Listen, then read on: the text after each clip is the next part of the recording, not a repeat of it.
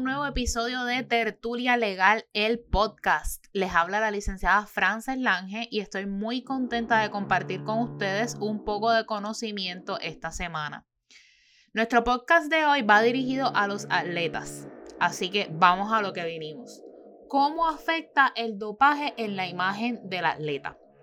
Como nosotros sabemos, los, atletas no solamente devengan ingresos o dependen de su desempeño como atleta en la disciplina que practican, sino que cuando alcanzan cierto profesionalismo, cierto nivel en su carrera, comienzan a tener ingresos de otras cosas. Entre estas están los auspiciadores y la explotación económica de su imagen.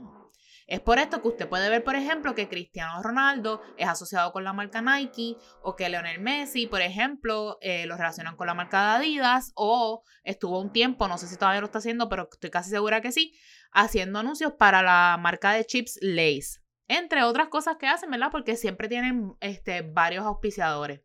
Así como ellos, hay muchos atletas que tienen contratos de auspicio o de sponsors que les dan una suma de dinero para que estos patrocinen sus marcas. Para que tengan un ejemplo de cuánto se puede generar por esto, en el 2020 se reportó que Leo Messi devengó 34 millones de dólares solamente en patrocinios. ¿Me escucharon bien? 34 millones de dólares. ¿Y qué sucedería si de cara a una competencia le hacen una prueba de dopaje aleatoria a Messi y da positivo? Pues mira, no solamente le enfrentaría sanciones disciplinarias que podrían costarle hasta la carrera, es casi seguro que va a perder esos 34 millones de dólares. El dopaje está definido como una violación al Código Mundial Antidopaje que comprende el consumo de sustancias prohibidas demostrado por un laboratorio, portar o traficar estos compuestos o el intento de evadir todo mecanismo de control antidopaje. Con el propósito de regular el uso de sustancias en los atletas, la Agencia Mundial Antidopaje, o la WADA por sus siglas en inglés, ha desarrollado múltiples estrategias que tienen como objetivo el seguimiento y cumplimiento de este código. Entre las sanciones establecidas a quienes incumplen las normas del código antidopaje se encuentran la suspensión del atleta para participar en competencias durante un, periodo mínimo que dependerá de si es la primera vez que ocurre el incumplimiento o si se trata de una conducta recurrente. Adicionalmente, el atleta puede ser descalificado de la competencia en curso perderá los premios ganados e incluso puede tener que pagar una multa, entre otras posibles sanciones.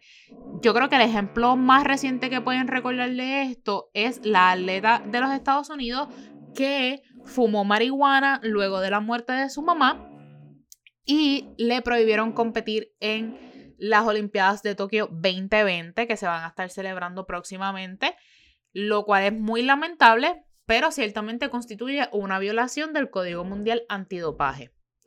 Ahora bien, ¿cómo afecta todo esto el valor de la imagen del atleta? Ciertamente la hace decaer en su valor.